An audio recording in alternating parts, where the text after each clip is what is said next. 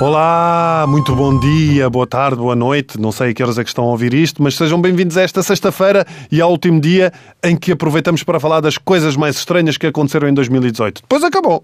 Não se fala mais de 2018 e fica como aquela ex-namorada que só nos lembramos quando a atual faz porcaria. Tá bom?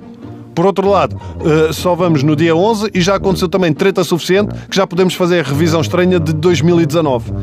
Mas fiquemos por 2018, que foi também o ano dos unicórnios, sobretudo em piscinas por esse mundo fora e sobretudo usados uh, por adultos, que pelos vistos não tiveram tempo a acreditar em unicórnios em infância e então brincam com eles agora.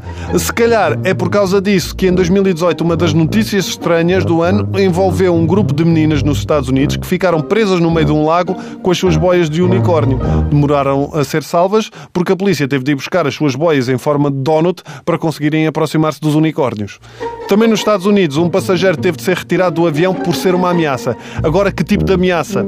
Era terrorista? Hum? Queria asilo político? Raptou alguém? Pior do que isso. Não parava de fazer flexões no avião. Foi avisado várias vezes, não obteceu e o avião teve de fazer uma aterragem de emergência. No entanto, era engraçado se fosse um terrorista fit. Ou desviam este avião, ou obrigo toda a gente a fazer burpees e sit-ups três séries de 15. Mas quer dizer, quer dizer, este tipo, eu custa-me fazer flexões no ginásio, quanto mais no avião. Como se não bastasse, este tipo estragou a vida a toda a gente, que diz que não tem tempo nem espaço para fazer exercício.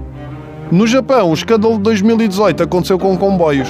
A companhia de comboios no Japão viu-se obrigada a pedir desculpa publicamente a todos os seus passageiros por ter partido 25 segundos mais cedo. 25 segundos mais cedo! Os diretores da, da, da, CP ouviram esta notícia e exclamaram: Podemos tranquilizar os nossos passageiros que isso nunca vai acontecer connosco. Eu sugiro até a quem usa os serviços da CP, que estão, e eu sou utilizador, posso garantir que estão se calhar um bocadinho piores, eh, eu tenho esta ideia. Sugiro então a quem usa os serviços da CP para não comprar o bilhete, ok? E quando chegar o revisor, que use o mesmo argumento de dizer exatamente a mesma coisa. Desculpe, mas o pagamento deste bilhete está com um atraso de 35 minutos. Pedimos desculpa pelo incómodo.